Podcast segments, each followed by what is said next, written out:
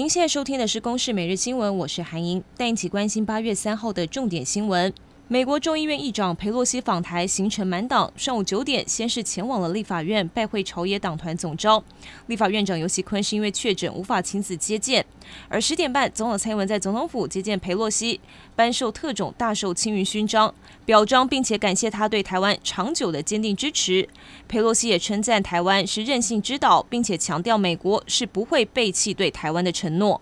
这一次，中国坚决反对佩洛西来台，宣布明天起将会在台湾周边六处海域跟空域进行四天的大规模军演，范围几乎就是包围台湾。从昨天晚上开始，嘉义、台南等空军基地，包 F 十六战机等军机起降频繁。另外，由于中国在南部海域实弹射击的区域明显扩大，左营海军基地的舰艇也出海监视巡防。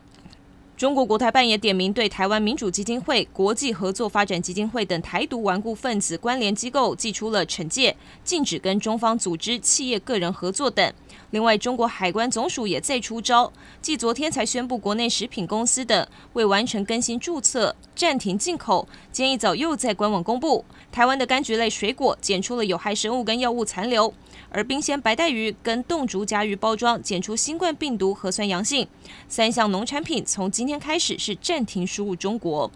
至于裴洛西也有一个重要行程，就是会见台积电董事长刘德英，并且讨论美国的晶片法案。对此，台积电选择低调，不愿意证实。而台积电的盘中股价开低走高，在高档震荡，最高一度涨了五块钱。裴洛西也相当关注人权，访团在下午两点四十分抵达了国家人权博物馆，包括台湾 NGO 工作者李明哲夫妻、香港铜锣湾书店的老板林荣基等人现身。裴洛西与中国名誉人士，还有在台港人跟台湾人权工作者，要探讨中国的人权问题。以上由公视新闻制作，谢谢您的收听。